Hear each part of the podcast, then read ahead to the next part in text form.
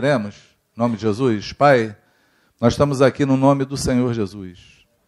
Nós vamos utilizar desse tempo para repartir a tua palavra. Senhor, eu quero rogar a ti, te pedir, Senhor, que tu nos dê inspiração mais uma vez, Senhor.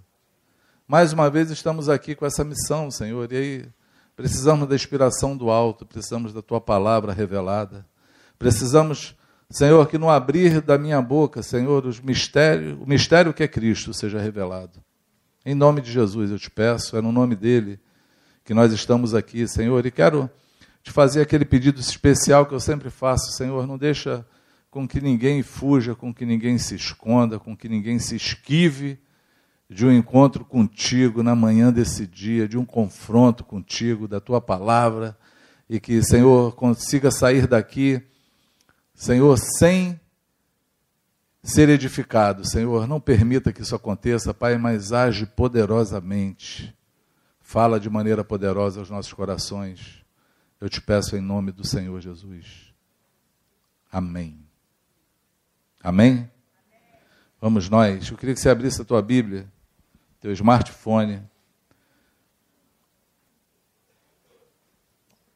teu tablet, teu iPad, teu iPaper.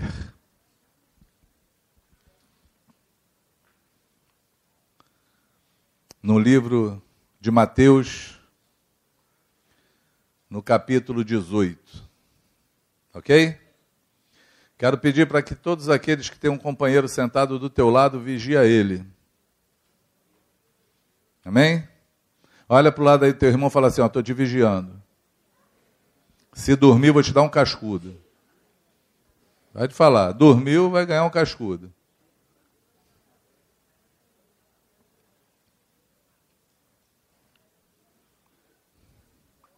Quem abriu? É 18.1. Eu quero ler porque eu quero contextualizar Eu quero contextualizar uma fala de Jesus. Por que, que eu quero contextualizar? Porque tem uma coisa na Bíblia que a, gente não entende muito quando temos contato com a palavra, a gente já recebe essa Bíblia impressa, ou aquela que está no teu smartphone, e vem uma divisão de assuntos. Né?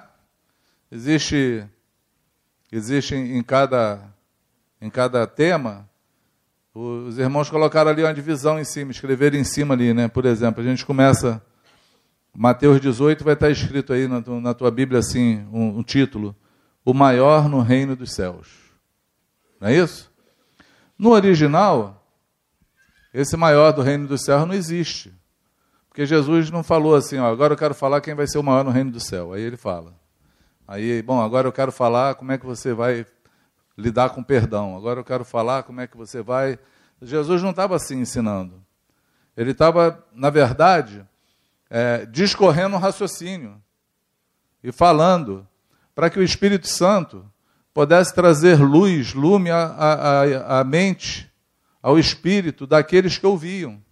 Eu não sei quantos sabem que Jesus, na, na época que estava falando com os discípulos ou pregando nas multidões, ele falava em parábolas. Porque ele dizia assim: Eu falo para aqueles que ouvem não entenderem mesmo. É muito estranho Jesus falar isso. É para aquele que tem ouvido, que ouve, não entenda.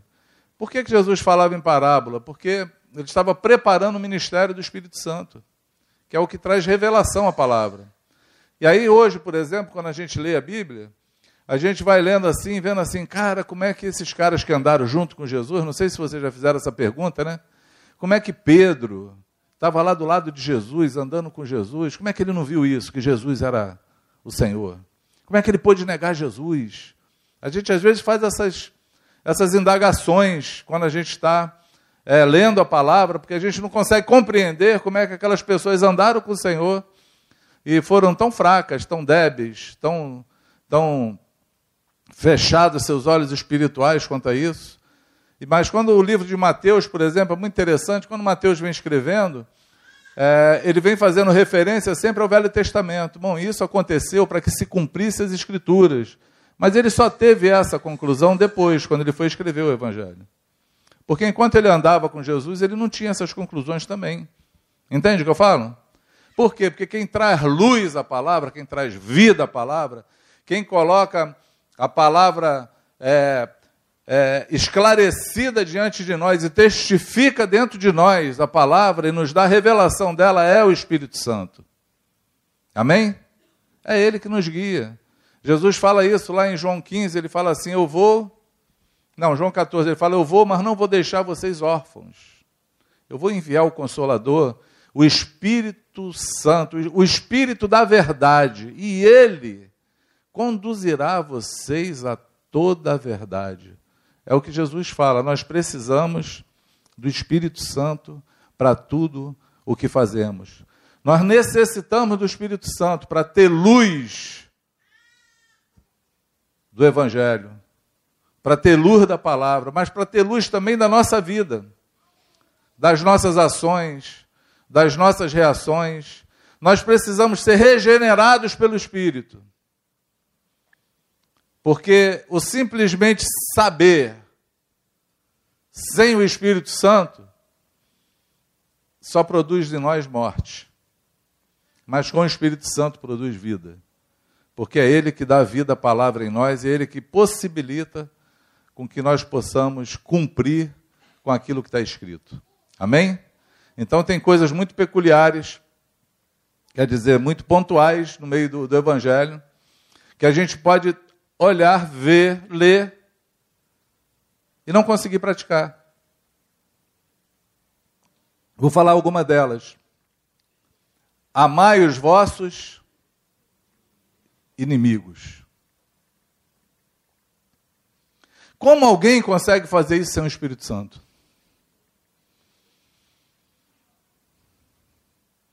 Qual é o homem natural sem a presença e a força do Espírito Santo movendo no teu espírito, consegue você fazer você amar o teu inimigo.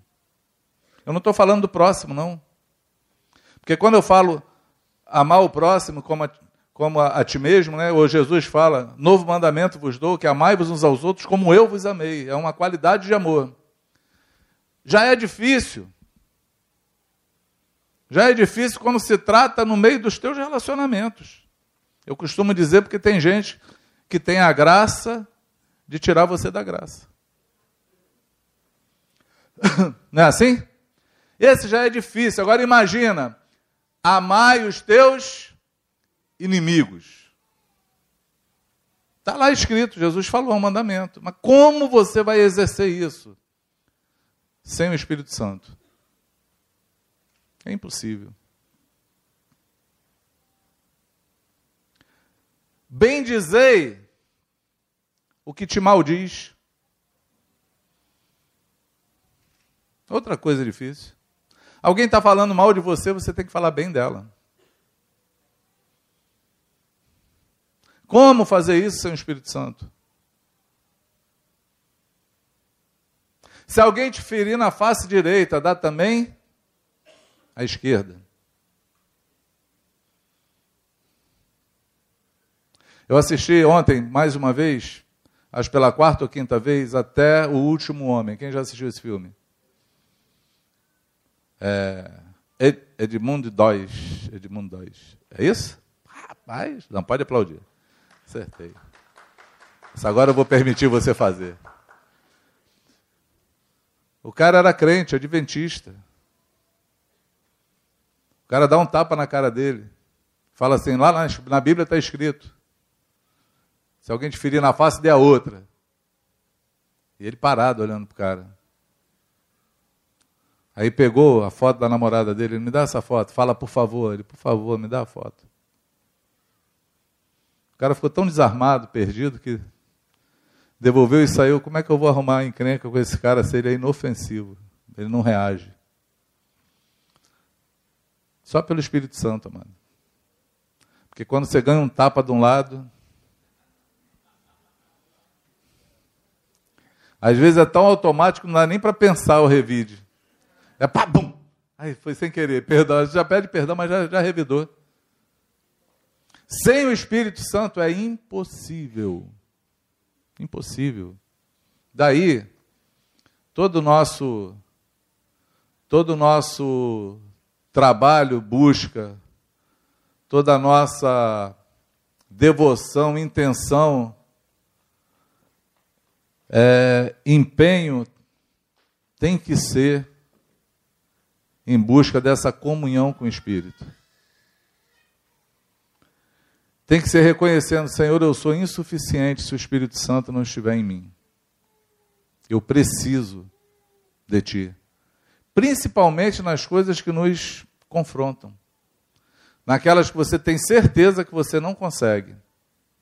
Naquela que você luta contra ela. Entende o que eu falo? Sim ou não? E aí nós precisamos do Espírito Santo, amém?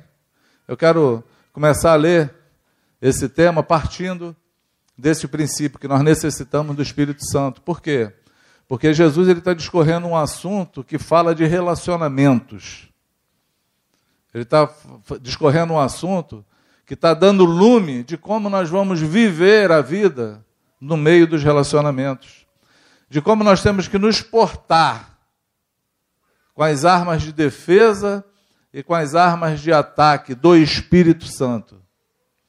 Ele está trazendo exatamente esse conceito de como o Pai nos vê e de como nós temos que ver através da ótica dele, através das lentes dele. E é esse o assunto que Jesus começa em Mateus 18. E aí vamos ler? O texto é um pouco longo, mas com a graça do Senhor a gente vai conseguir chegar lá. Amém? Então vamos nessa. Mateus 18, 1 começa assim: Naquela hora, aproximaram-se de Jesus os discípulos, perguntando: Quem é, porventura, o maior no reino dos céus? Interessante a pergunta dos discípulos, porque entre o reino dos homens, não o reino de Deus, mas no meio do reino da carne, a busca de cada um a querer ser o quê? Maior, melhor. Aliás, o apelo do mundo é esse. O apelo do mundo você tem que ser o melhor em tudo, você tem que triunfar em tudo, você tem que despontar em tudo, né? E a igreja até coopera com isso. O Senhor te chamou para ser cabeça e não cauda. E aí todo mundo começa a correr atrás de uma posição no céu ou de uma posição no meio dos seus, dos seus, dos seus pares ou dos seus iguais, né? Todo mundo quer ser diferente entre os iguais. A verdade é essa. E aí, essa é a pergunta dos discípulos. Eles, porventura, quem é o maior no reino dos céus? Jesus, chamando uma criança, colocou no meio deles e disse: Em verdade vos digo, que, não se, se é, que se não vos converterdes e não vos tornardes como crianças, de modo algum entrarei no reino dos céus. Portanto, aquele que se humilha como essa criança, esse é o maior no reino dos céus. E quem receber uma criança tal como essa em meu nome, a mim, me recebe. A referência de Jesus para quem é o maior, ele não só escolhe o menor entre nós, que é uma criança. Ele fala que aquele que não se fizer, essa palavra humilhar, aquele que não se humilha, aquele que não se nivelar a uma criança, jamais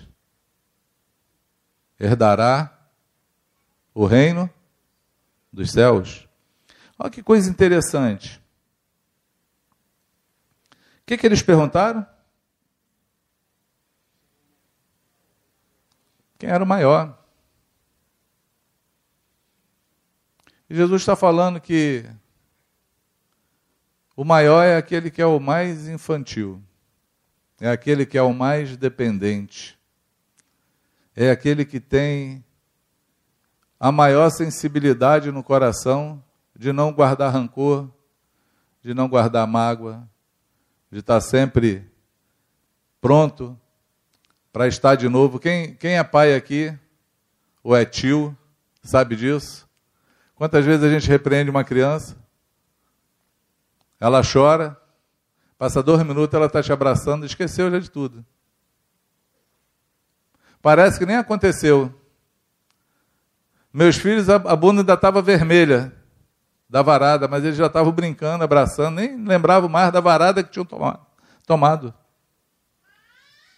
A comparação de Jesus, ele começa a falando assim: vocês têm que se tornar como crianças. Amém? Quem entende? Qualquer, porém, que fizer tropeçar um desses pequeninos que crê em mim, melhor lhe fora que se pendurasse ao pescoço uma grande pedra de moinho e fosse afogada na profundeza do mar. Ai do mundo por causa dos escândalos, porque é inevitável que venham escândalos, mas ai do homem pelo qual vem o escândalo. Portanto, se a tua mão ou teu pé te faz tropeçar, corta-o e lança-o fora de ti. Melhor é entrar na vida manco ou aleijado do que tendo duas mãos ou dois pés e ser lançado no fogo eterno. Se um dos teus olhos te faz tropeçar, arranca-o e lança-o para fora de ti. Melhor era entrares na vida com um só dos teus olhos, do que tendo dois e seres lançados no inferno de fogo. Ele agora está falando do teu proceder, não só de como você tem que ser. Ele está falando assim: olha, cuidado com os escândalos. Não faça tropeçar um dos meus pequeninos. Por quê? Porque o nosso pecado agride os outros. Sim ou não? Quando a gente fala dos escândalos aqui, eu sei que a nossa mente gospel, evangélica, tradicional, a gente já pensa nos pastores que causaram escândalo no mundo. É a primeira coisa que vem na nossa mente. Né? A gente fala dos homens caídos aí, que a gente ouve falar da mídia, ah, fulano pecou, fulano traiu a mulher, fulano aconteceu não sei o que lá. A igreja tal está fazendo isso errado, aquilo está fazendo aquela outra errada, está só escandalizando o nome de Jesus. Para para pensar que o Senhor ele não está falando de nenhuma organização e de nenhum grande homem. Ele está falando com seus discípulos assim: olha, inevitável vai ser um escândalo vir, alguém pecar. Mas aí daquele, por quem vem o escândalo? Melhor amarrar uma pedra no pescoço e pular no mar. Porque aquele que faz tropeçar um dos meus pequeninos, uma dessas crianças inocentes, que estão por aí e na bondade dos outros,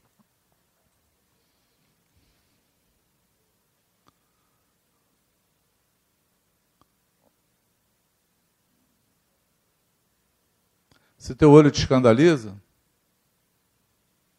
joga ele fora. Se tua mão, teu pé te escandaliza, entra manco no reino. É melhor do que todo o corpo ser queimado no inferno. Ele está falando assim: tem coisas, amados, que nós precisamos abrir mão da nossa vida. Não só por nossa causa, mas por causa dos outros, do testemunho, daquele que vai tropeçar, daquele que vai se escandalizar, daquele que vai ser influenciado com teu erro, Jesus está falando que, na verdade, nós devemos ser exemplos para todos. Você já parou para pensar nessa perspectiva? Que você que carrega o nome de cristão, que você que carrega o nome de discípulo de Jesus, você está sendo observado todos os dias. Você já parou para pensar nisso? Porque é assim, amado. Nós somos observados pelo mundo, mas nós somos observados pelos irmãos. Sim ou não? É ou não? Eu, quando me converti, qualquer irmão que eu olhava, eu queria me parecer com ele. Tudo para mim era novo. Se eu vi um irmão cantando e sabia a letra da música, eu já queria me parecer com ele, porque eu não sabia. Para todo lado que eu olhava, eu via exemplos de pessoas que eu queria seguir. Para todo lado. E lá fora, o mundo, como é que ele olha para a gente? Eu posso falar por nós? Posso? Eu vou tomar a ousadia de falar por, por, por, todos que estamos aqui. Quando nós vemos alguém errando, que diz que é crente, o que, é que a gente fala? Ah lá, diz que é crente. Estou falando da gente. Inevitável. Inevitável você fazer esse comentário. Ah lá. Diz que é crente. Como é que o mundo olha? Com julgamento melhor ou pior que o nosso? Bem pior. E Jesus está falando assim: você tem um dever, você tem a responsabilidade de viver uma vida santa, para poder edificar a vida dos teus irmãos.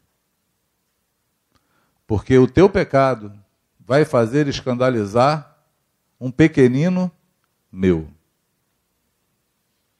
E esse pequenino que vai se escandalizar, eu vou cobrar de você.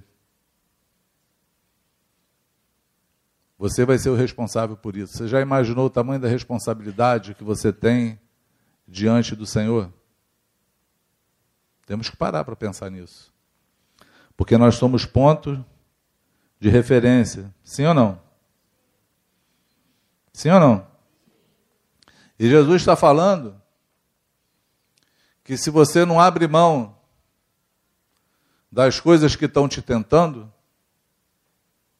elas vão junto contigo para o inferno. Por conta de um pequeno membro, tua mão pecou, pode ser uma coisa pequena, o corpo todo vai ser queimado no inferno. Aí ele está falando, é melhor ir sem a mão, maneta, e entrar no reino, do que com as duas mãos perecer no inferno. É um juízo. É um juízo forte, é uma palavra forte. É uma palavra que merece nossa atenção, é uma palavra que merece com que a gente se debruce sobre ela para pensar. Sim ou não? Ele está falando, até agora Jesus está falando no contexto de comunhão, de irmãos. Ele está falando como vocês vão viver no meio dos relacionamentos. Como vão viver? Como vai ser esse relacionamento? Por quê? Porque todos que estão aqui, talvez você olhe para um como uma criança rebelde ainda, que não sabe nada, mas Jesus fala que é um pequenino dele. Esse pequenino dele, se você escandalizar ele, se você fizer ele tropeçar, ele vai cobrar de você, porque esse pequenino tem pai que cuida dele também. Quem me entende? Amém?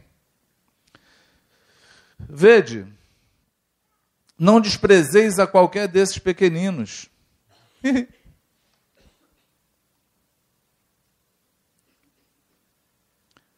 Tem desprezado alguém, amado? Hein? Como é que está o nosso coração aí com questão da irmandade. Existe alguém que foi contemplado com teu desprezo? Foi contemplado com a tua pouca apreciação, com teu pouco valor?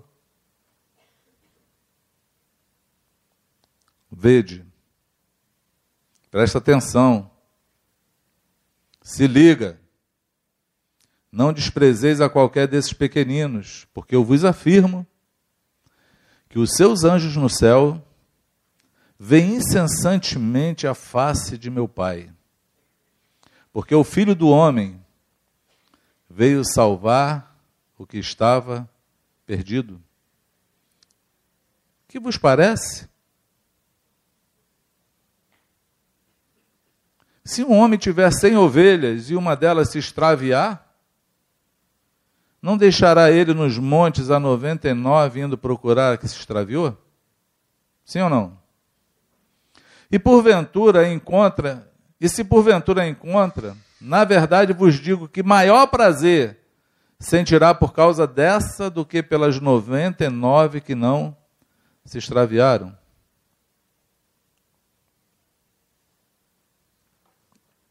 Assim, pois, não é da vontade do vosso Pai celeste que pereça um só desses pequeninos. O Senhor tem mais prazer quando um pecador se arrepende, que estava perdido, do que nos 99 que ficaram santo lá andando, porque ele tem e conhece o valor de cada pessoa para ele.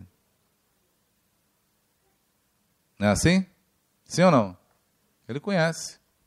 Ele tem valor. Talvez passe muitas pessoas no meio dos nossos relacionamentos que a gente despreza as pessoas. Estão extraviadas. E o desprezo ele não é nas nossas ações, o nosso desprezo vem no nosso coração. Quando a gente de fato não se importa com alguém. Eu só não consigo ver esse desprezo no coração de pai e mãe, que aí é uma coisa que sempre me confronta. Vou falar por que me confronta. Você vê uma mãe que tem um filho desviado. Né? É, é simples, a gente passa na porta dos presídios aí. Quantas mães tem lá na porta? Tem um montão. Sim ou não? Ela não esquece daquele. Pode estar do jeito que for. Perebado. Marginalizado. Rebelde. Fazendo um monte de porcaria. Mas a mãe está lá firme. Querendo ver aquele filho resgatado, orando por ele. Esperando ver a contemplação do desejo da oração dela, a mãe ou o pai, de ver aquele filho sendo resgatado pelo Senhor, porque sabe e tem a consciência de que se ele morrer do jeito que está, ele vai para o inferno. É uma angústia no coração. Mas Jesus falou que esse sentimento nós temos que ter por cada um dos pequeninos dele.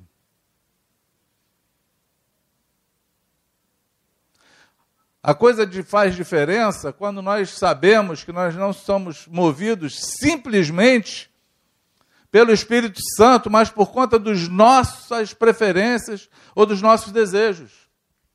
Porque é possível que alguém faça alguma coisa de boa e não seja por causa de Jesus.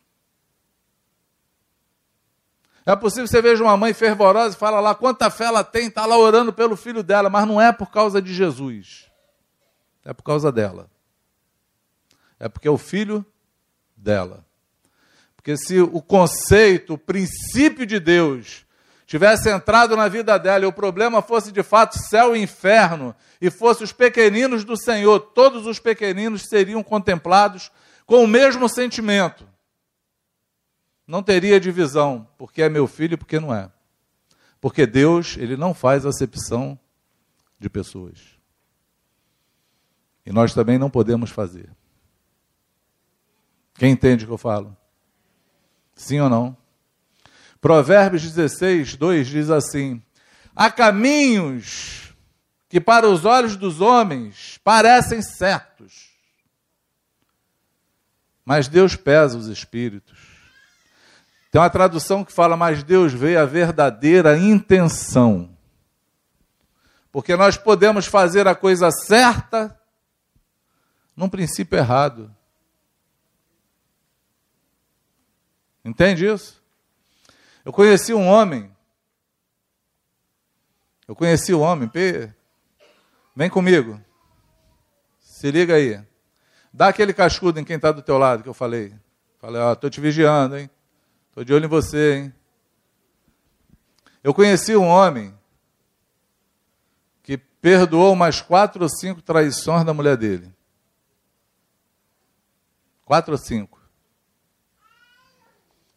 Porém, a vida dele era uma vida infrutífera. A gente ficava a gente ficava assim naquela dúvida, porque a, a Bíblia fala que se o grão de trigo cai na terra e não morre, ele fica ele sozinho, mas se ele morrer, produz muitos frutos. E a gente olhava e via o sofrimento daquele cara, falava: "Meu Deus, que sofrimento é esse?"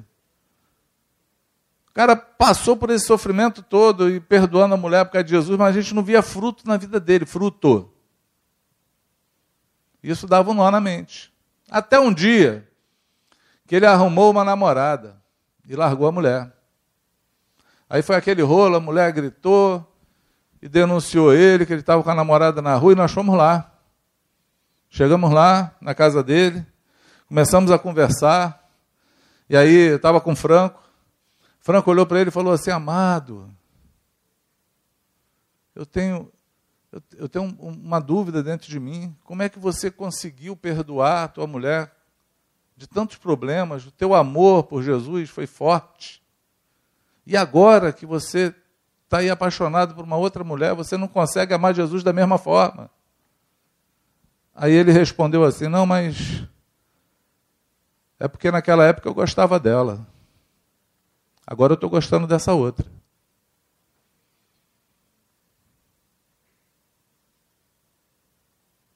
Aí tirou a dúvida da nossa mente. Ah, agora, agora eu entendi.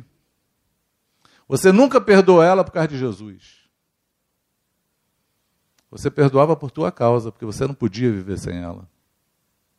É por isso que a vida não tinha fruto. Tudo se esclareceu com essa resposta. Então, você pode fazer o caminho que aparentemente é certo, mas Deus julga a verdadeira intenção do coração. O Senhor conhece quando o teu sacrifício é por conta dele ou não. Entende isso? Sim ou não? Jesus denuncia isso em vários lugares. Quando você orar, Mateus 6. Não faça como os hipócritas, que orem em praça pública para serem vistos. De fato, eles já receberam o galardão deles. A recompensa deles já receberam. Qual era a recompensa deles? Serem vistos. Hipócritas. Jesus está sempre olhando o motivo. Que alguém faz alguma coisa. Até na oração ele vê o motivo. Até na oração.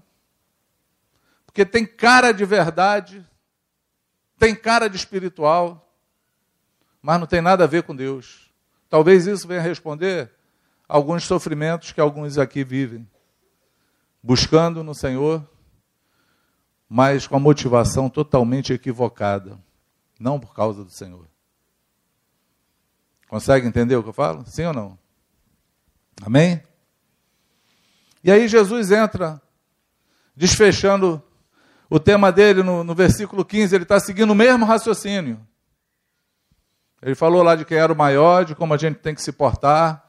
No meio dos irmãos, ele falou de quanto vale para ele o pequenino dele, que se, se o pequenino se extravia, ele dá mais valor para que ele seja recompensado, para que ele seja restituído, para que ele seja devolvido a comunhão do que aqueles 99 que estão lá na vida regalada, desprezando aquele que foi embora. Entende isso? E aí ele fala assim: se o teu irmão pecar, é assim que está escrito? Sim ou não? Se o teu irmão pecar, tem um contra ti que está entre chaves aí, é isso? Toda vez que você encontrar alguma coisa entre chaves na Bíblia, é porque ela não está no original. Mas a pessoa, na hora de traduzir, tinha que dar um sentido para a coisa. Ok? Mas se a gente considerar que todo pecado é contra o corpo, não é assim? A Bíblia fala que quando um membro sofre, todo o corpo padece. Não é isso? Você só vai entender isso o dia que você der um tropeção com o dedinho mindinho na quina da, da mesa. Aí você vai saber que o corpo todo vai padecer por causa daquele dedinho que quase arrancou ali na mesa. Então, na verdade, todo pecado é contra nós. Sim ou não? É porque estou falando isso para que você não interprete isso de maneira errada. Entende? Ah, o irmão pecou lá contra Maria. Bom, não é contra mim, não tem nada a ver com isso, é contra Maria. Não, você faz parte da Maria. Você faz parte do corpo. Ok? Amém? Se o teu irmão pecar, vai arguí-lo entre ti e ele só. Se ele te ouvir, ganhaste teu irmão. Ah, Jesus está falando daquela ovelha que estava lá perdida. Por quê? Porque o irmão que peca, ele já está perdido. Sim ou não? Os nossos pecados fazem separação entre nós e Deus. Não é isso que Isaías fala? É ou não? Então, os nossos pecados nos separam do Senhor. Se alguém peca, essa pessoa está perdida, porque o seu pecado dá inferno. Aí o Senhor está tá nos instruindo. Está falando assim: bom, se teu irmão pecar, isso é uma outra coisa que eu queria. Queria não, quero falar para que o Espírito Santo fixe na tua mente hoje. Ok?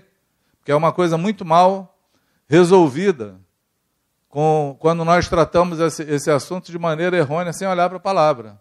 Tem muita gente que olha isso aqui e fala assim: bom, se você viu teu irmão em pecado, eu já ouvi gente falando isso. Porque tem gente que resolve escrever a Bíblia, eu não sei porquê. Aí fala, ah, mas fulano mas eu não vi, não posso falar nada. Aí eu olho para o texto. Mas onde é que está escrito viu aqui? Você leu viu aqui? Hein? Está escrito aí na tua Bíblia, viu? Ou é só a minha que tiraram o viu? Não?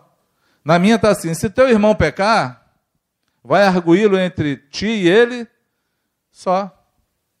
Se você viu ou não viu, não faz diferença. Paulo exclui o irmão na igreja de Coríntios. E sabe qual é a palavra que ele usa? Ouve-se que há entre vós. Ele não viu pecado, imoralidade, a qual nem entre os gentios existe, que é o fato de um, um irmão deitar com a mulher do seu pai, com a madrasta. E aí ele diz assim: não é bom o orgulho que vocês têm, a soberba de vocês não está boa. Por quê? Porque vocês nem choraram, nem prantearam por conta desse pecado. Vocês trataram como se nada tivesse acontecido. Vocês por acaso não sabem que um pouco de fermento leveda toda a massa? Ele está falando, vocês não estão vendo que esse pecado ele pode espalhar no meio do corpo? E sair vitimando um monte de gente? E ele traz uma sentença, ele fala assim: olha, eu, embora ausente no corpo, mas presente em espírito, já sentenciei que cometeu tal pecado seja entregue na mão de Satanás, seja excluído, para que possa se arrepender lá fora. Ele viu? Não. Então, logo, Jesus não está falando se você viu, está falando se teu irmão pecar. Vai você e ele.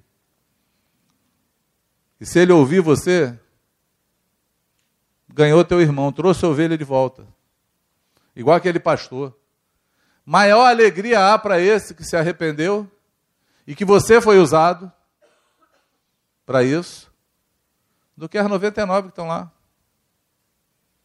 É exatamente isso que ele está falando. Bom, mas se ele não te ouviu, não é isso? 16. Se porém não te ouvir, toma ainda contigo uma ou duas pessoas, para que pelo depoimento de duas ou três testemunhas toda a palavra se estabeleça. Para para pensar. Pelo quê? Depoimento.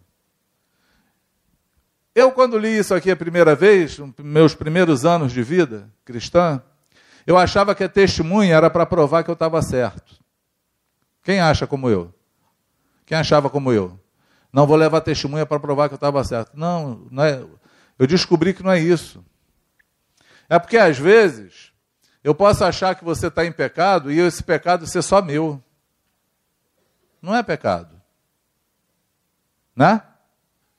Só eu que acho que é pecado. E aí não é ao meu bel prazer, segundo que a palavra fala. Se não houve concordância, traz testemunhas, por quê? Porque as testemunhas que estão contigo, elas precisam ver da mesma maneira que você. Elas precisam olhar para a Bíblia e falar assim: não, isso aí de fato é pecado. Jesus falou que é. Você precisa se arrepender, nós estamos juntos nisso. Ok? Então, por esse depoimento, todas as coisas ficam o quê? Estabelecidas. Amém? Sim ou não? Porque é assim, num tempo passado, era bem possível que alguém chegasse aqui e quisesse é, dizer que Paulo Ricardo estava em pecado porque está de boné no culto. Ah, um irmão veio de boné no culto, isso é um grande pecado. Vou levar duas ou três testemunhas. E aí, quando eu chego a testemunha, a testemunha ele fala assim: Mas irmão, onde é que está escrito que usar o boné é pecado? Não, mas eu acho, tá bom. Já que você achou, devolve que não é teu, é do Senhor. Tanto o irmão quanto o pecado que você acha que é. Entendeu? Esclarece ele. Então Jesus está cuidando disso. Ele está trazendo um cuidado para que a coisa não fique truculenta. Bom, se porém não te ouvir, toma ainda contigo duas, ou, ou, duas pessoas para que tudo se estabeleça. Bom, se ele não os atende, diz-o a igreja. E se recusar a ouvir a igreja, considera-o como gentil e publicano. Nós, nós temos uma prática de quando uma pessoa é confrontada num erro e ela não, não reconhece o erro dela, que passa por uma instância menor e ela não reconhece o erro dela, e aí continua no seu pecado, a gente faz uma assembleia, a gente fala à igreja. Quem lembra disso? A gente junta todos os irmãos. É um assunto público agora. Por quê? Porque aumenta a possibilidade de pessoas que possam ajudar essa pessoa para sair do pecado e ser resgatada dessa ovelha que estava perdida. Entende isso? A coisa aumenta. Mas se mesmo assim ela não ouvir persistir no pecado, aí Jesus fala: bom, considera gentil publicano, não pode estar no meio do corpo. Porque tem um cuidado. O pouco de fermento leveda toda a massa.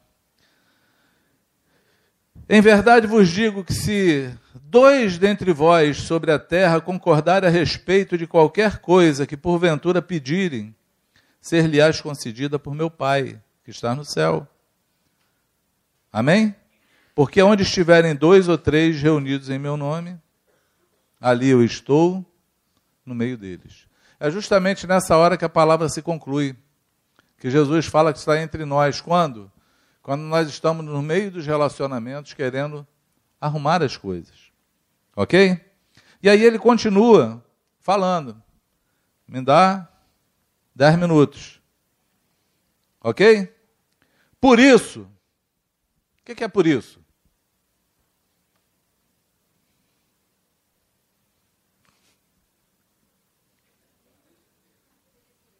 Por isso o quê?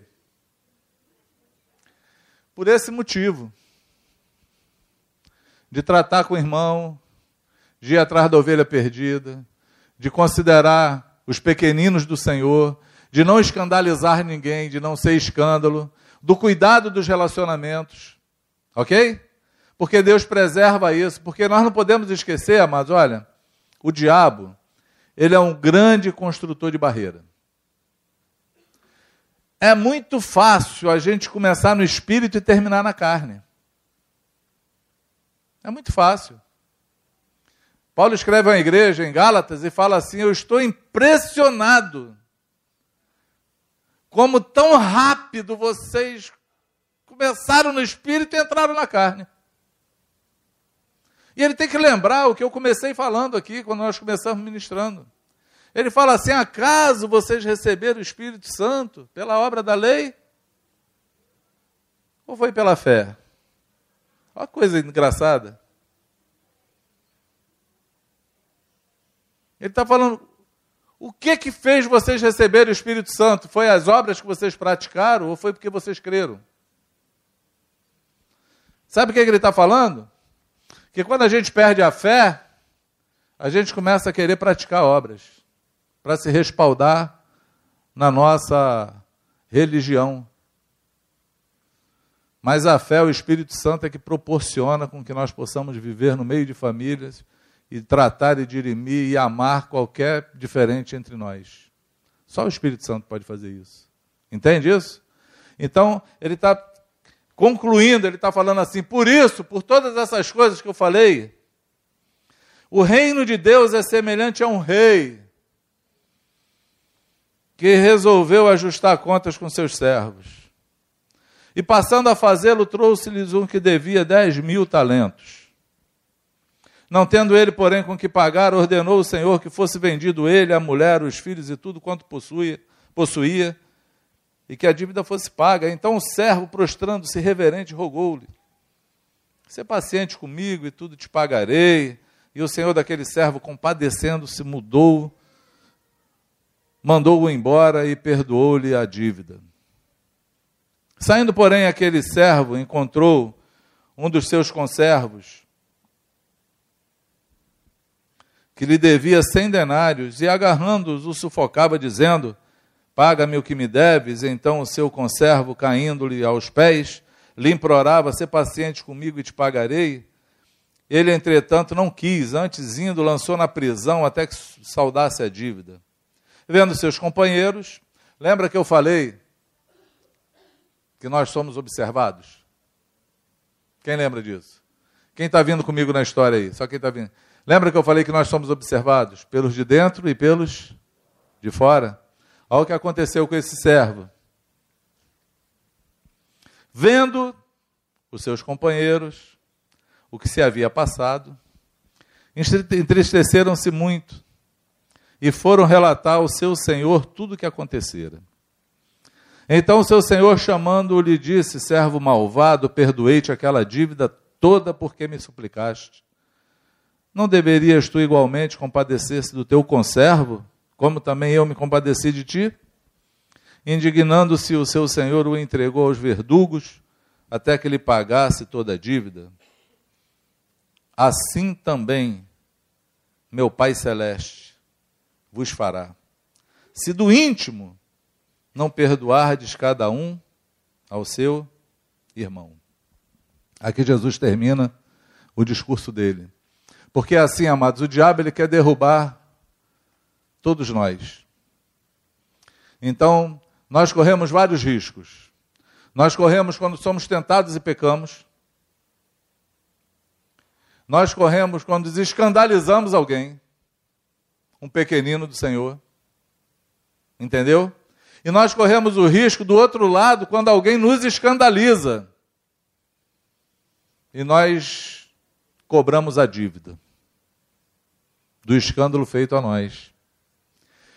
Tinha um termo que a gente usava há muito tempo atrás para falar sobre o reino de Deus. A gente falava assim, quando alguém perguntava o que é o reino de Deus, só os mais antigos aqui vão lembrar. Como não tem muita gente antiga, a turminha aqui é mais nova. Só a Keila, né, que é a mais antiga, não. A gente falava assim, olha, o reino de Deus é simples, é assim. Deixar a injustiça. Ok? Só isso? Não. Fazer a justiça. Acabou aí? Não. Suportar a injustiça. O reino de Deus se completa assim. Então, como é que eu vivo no reino de Deus? É simples, amado. Deixa o mal. Só isso? Não, faz o bem. Ah, estou fazendo bem legal, agora suporta o mal que fazem a você. Porque o Espírito Santo te capacita para isso. Ele te chamou para se parecer como para se parecer com Jesus. Ele tem uma meta para que todos nós cheguemos até a estatura de varão perfeito. Ele não para de trabalhar nas nossas vidas 24 horas por dia. O Espírito Santo não para de trabalhar para conformar a nossa imagem com a imagem de Cristo, o nosso caráter com o caráter de Jesus. Ele não para de trabalhar. E nós vamos nos deparar com isso quando eu tenho que deixar de fazer o mal. Eu vou me deparar com isso quando eu vou ser impelido a fazer o bem, e a fazer o bem Lembra que eu falei para quem? Orai pelos vossos inimigos. Se alguém te ferir na face direita, dê a esquerda. Se alguém te obrigar a andar uma milha, ande duas. Não é assim? Novo mandamento vos dou, que vocês vos ames uns aos outros como? Como eu vos amei. Como foi que Jesus amou, amado? Na cruz, dando a vida, morrendo injustamente. Pedro, Pedro fala tão interessante, fala assim, olha, que nós é, temos que se parecer com o Senhor, que quando o trajado não respondia, com traje. Jesus foi exemplo em tudo. Quando sofria, não ameaçava, mas entregava-se àquele que julga retamente. Essa foi a condição de Jesus. Diz que, como ovelha muda, foi levado aos seus tosquiadores e não abriu a sua boca, e na sua boca não se achou engano. Esse é o Senhor que nós dizemos que servimos e que queremos nos parecer com Ele. Mas esse é o caminho que Ele percorreu. Nós não podemos querer percorrer um caminho diferente desse. Quem entende o que eu falo? Sim ou não? Amém? A cruz, ela soluciona todos os nossos problemas. Porque foi na cruz que o pecado foi vencido. E o teu pecado, ele só vai poder ser vencido se você for para a cruz. Só a cruz resolve. Porque só a cruz possibilita a vinda do Espírito Santo. Jesus falou: Eu vou, mas não vou deixar vocês órfãos. Mas para que o Espírito Santo venha, ele tem que ir, ele tem que ir. Ele tinha que ir para enviar o Consolador. O limiar entre o Espírito Santo vindo para possibilitar todas as coisas e o direito para a gente poder receber está exatamente na cruz de Cristo. Está lá. Foi a cruz que fez o divisor de águas. E é ela que faz o divisor de águas na tua vida. Amém? E o motivo tem que ser certo, tem que ser por causa dele. Amém? Paulo faz essa declaração, acho que é Romanos 11 ou 16, não lembro, ele fala assim: ó profundidade das riquezas, tanto da sabedoria quanto do conhecimento de Deus. Quão insondáveis são os seus caminhos, inescrutáveis os seus desígnios. Pois quem compreendeu a mente do Senhor ou quem foi seu conselheiro? Ou quem lhe deu primeiro a ele para que depois lhe seja recompensado? Porque dele por meio dele e para ele são todas as coisas. Amém? Existe, amados, um grande equalizador na nossa vida. Existe um parâmetro que Deus deixou, é, uma bússola, algo que vai nortear, um aferidor, acho que é a palavra certa, existe algo que pode aferir tudo que fazemos. É se nós usarmos esses três elementos que Paulo falou. O que eu estou sentindo e fazendo é de Deus? É dele? É de Jesus? É. É por meio dele? O meio é dele? Porque pode não ser. Quantos lembram aqui na época do mensalão que saiu em todo, tudo quanto foi jornal? uns irmãos recebendo uma propina, botaram aquele monte de dinheiro em cima da mesa, deram as mãos em volta da mesa e oraram agradecendo a Deus pelo aquele dinheiro, que era para obra. Quantos viram esse escândalo na televisão? Muita gente viu. Porque é assim, o dinheiro pode até ter sido querido ser usado para a glória dele, mas não veio dele, e o meio também não era dele. Entende o que eu digo? Esse aferidor, ele afere assim: é do Senhor? É. Isso vale para tudo. Eu estou sentindo algo, não sei o que, que você está sentindo. Eu comecei cantando aqui: a alegria está. Eu estou triste hoje. Essa tristeza é do Senhor? Porque tem como saber se é do Senhor. Ela pode ser por tua causa, Se for por tua causa, não é de Deus. Amém? Porque quando o Senhor nos traz tristeza, Ele traz por causa dele. Quando a gente se decepciona com a gente, porque não está conforme Ele queria. Esse, essa tristeza produz arrependimento. Contrário disso, produz raiz de amargura. Então é dele. O meio é dele. É ele que está trazendo isso, o meio está sendo dele. É por causa da palavra, estou cumprindo a palavra, estou me submetendo para se parecer com Jesus, estou sofrendo, estou padecendo, estou sendo injustiçado, mas estou firme porque estou me entregando na mão do Senhor. É por meio dele. Quem vai receber a glória no final vai ser ele ou vai ser você? Porque é possível que alguém sofra para querer aparecer. É possível. É possível que alguém dê oferta para aparecer. Safira e Ananias morreram por conta disso, dando uma oferta. Para para pensar, era do Senhor, o meio era do Senhor, mas a glória não era para ele. A glória não era para ele, não deu certo. Esse aferidor tem que estar sempre fechando com a gente. Tem que ser dele, tem que ser por ele e tem que ser para ele. Amém? Todas as coisas. Porque é possível que alguém até dê a vida em favor de alguém, sem ser por causa de Jesus. Paulo fala isso, Romanos 13.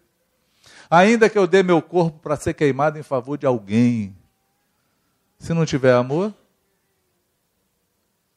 nada disso me adiantará. Não tem valor nenhum. Porque tem que ser por conta do Senhor. Entende o que eu falo? Sim ou não? E aí essas bifurcações da vida nos levam assim. E aí do outro lado a gente está, sabe aonde? Em receber a ofensa. Ó, Jesus termina o discurso dele falando das coisas que eu preciso não fazer, de como eu tenho que ser, mas de como eu tenho que suportar o mal dos que os outros me fazem. Ele traz uma alusão assim: você foi perdoado do teu pecado? Quem aqui se sente perdoado? Aliás, deixa eu fazer uma outra pergunta, só para você acordar. Presta atenção comigo, vem aqui. Quem chegou aqui se converteu, mas nunca pecou na vida? Não é pecador? Eu acho que tudo começa assim. Mas no dia que você conheceu Jesus, entregou na vida dele, os teus pecados foram perdoados? Sim ou não? Alvo mais que a neve, alvo mais que a neve, se nesse sangue lavado, mais alvo que a neve serei. É uma coisa muito louca pensar nisso, né? Lavar no sangue e ficar alvo que a neve. É porque o sangue derramado de Jesus perdoou teus pecados, limpou você. Amém? A tua dívida foi esquecida. E eu queria te falar uma coisa: a tua dívida era impagável. Porque eu ouvi um cara, acho que foi Hernandes Dias Lopes, falando sobre esse texto, e ele disse que o valor da dívida desse servo é mais alto do que o PIB de alguns países que existem. Era uma dívida que um homem sozinho era impagável para ele pagar. É impagável, porque o nosso pecado ninguém paga. O único que pagou foi Jesus. Os nossos pecados só são lavados em Cristo, na cruz de Cristo. É por causa dele, foi porque ele morreu que eu fui perdoado dos meus pecados. Foi porque o sangue dele foi derramado que eu fui perdoado dos meus pecados. Amém? É por conta disso. Não foi por outra coisa, porque eu não conseguia pagar o meu pecado, nem eu nem você, nenhum de nós. Aí a pergunta que ele faz é assim: você foi perdoado dos teus pecados? Tu não deveria fazer o mesmo com o teu conservo aí? Que pecou contra você? Você não recebeu de graça, você não deveria oferecer de graça? Sim ou não? Deveria ou não? Deveria. Mas você não fazendo isso, você menospreza o pequenino de Deus. Você deixa a ovelha extraviada. Você se torna maior do que uma criança. Você sai exatamente do lugar onde você deveria estar em Cristo e você passa para a carne rapidamente. Você sai do espírito e entra na carne é numa maneira muito rápida, sutil. E o diabo consegue te vitimar ou de um lado ou do outro.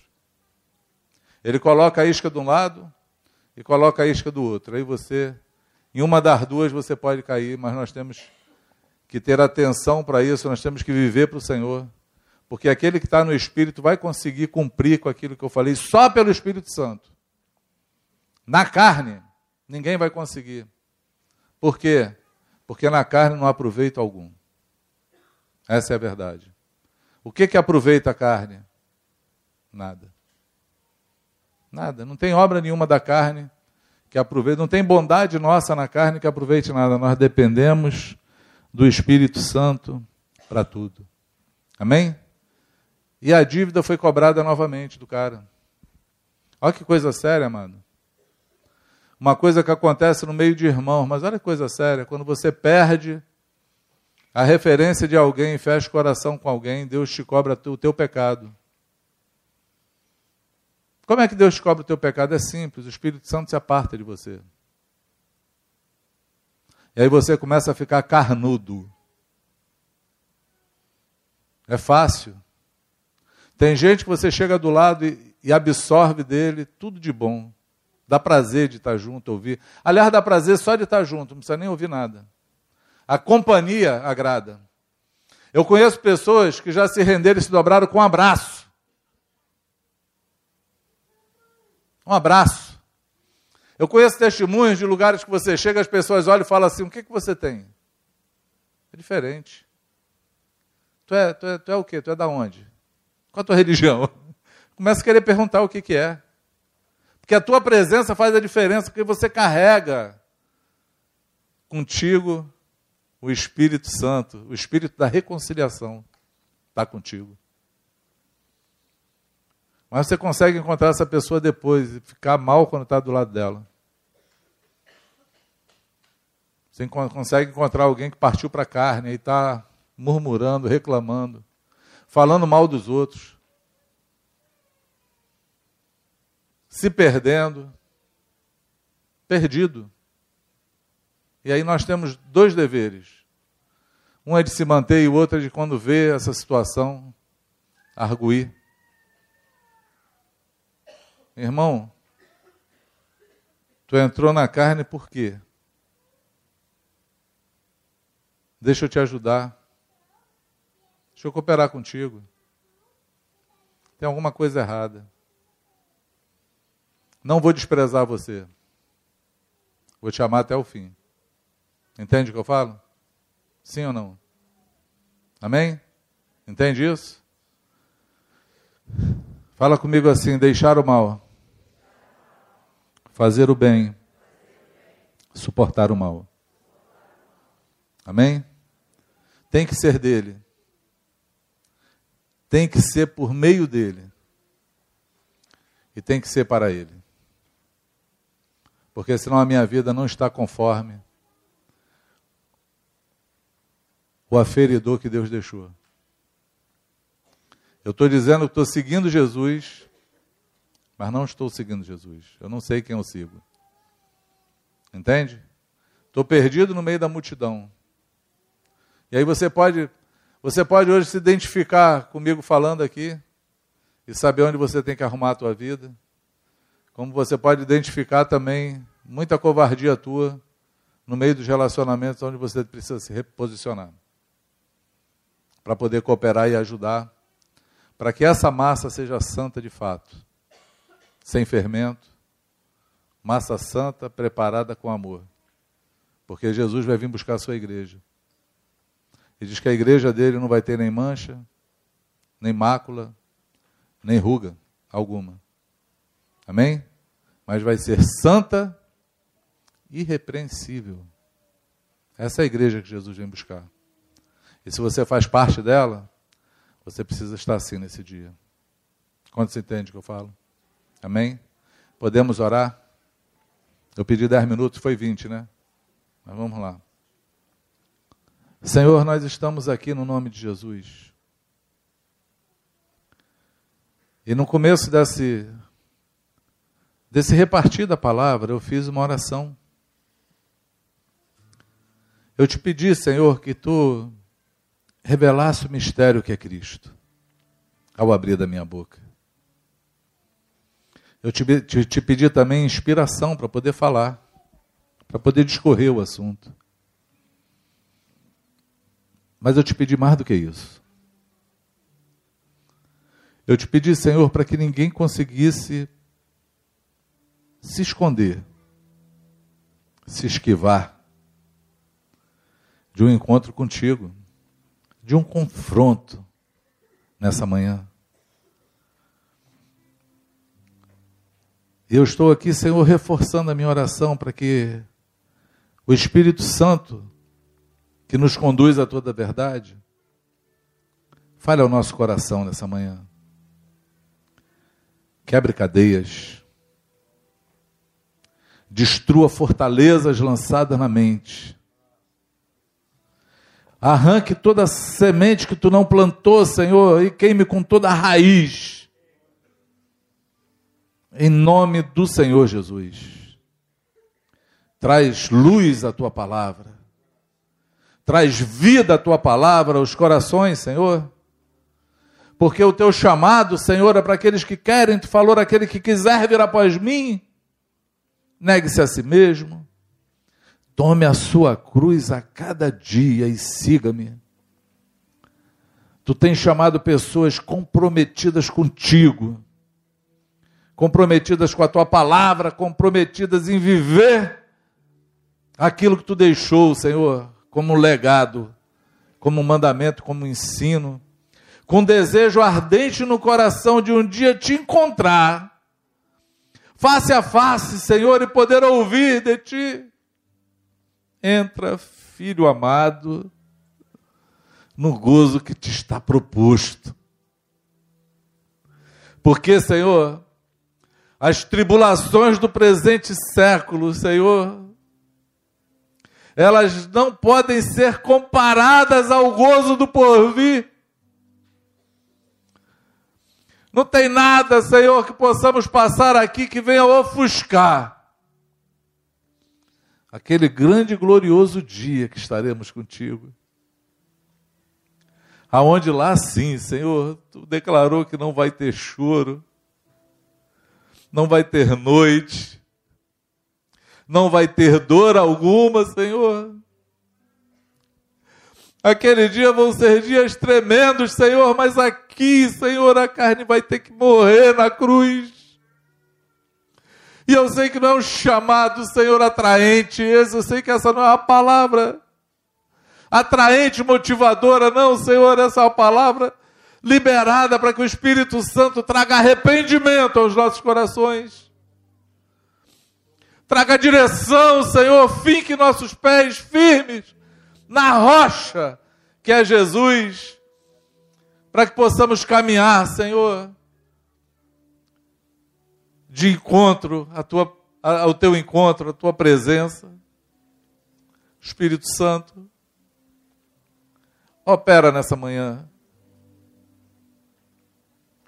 trabalha nesses corações,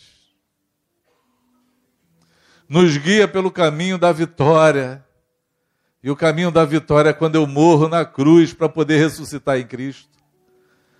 Senhor, que a cruz que tu mostrou hoje aqui, eu sei que tu apresentou aqui. Para todos nós, Senhor, vários lugares onde precisamos nos curvar, onde precisamos da ajuda do Espírito Santo. Que seja, Senhor, não só, Deus, uma notificação tua, mas seja o começo de um arrependimento profundo. Aonde vai atrair a tua presença, onde vai atrair o teu espírito, aonde vai derramar a tua graça, Senhor, e vai superabundar para todos os lados, Senhor. para que a nossa vida possa tocar em vidas, para que possamos ser referências tuas, Senhor, para que possamos estar com consciência onde chegarmos, tu chegar conosco, Senhor. Possamos falar como João Batista, Senhor, que tu cresça e que eu diminua. até que totalmente tu seja formado em nós. Eu te peço, Paizinho, faz assim, em nome do Senhor Jesus, para a glória do teu nome. Quantos podem dizer amém? Amém?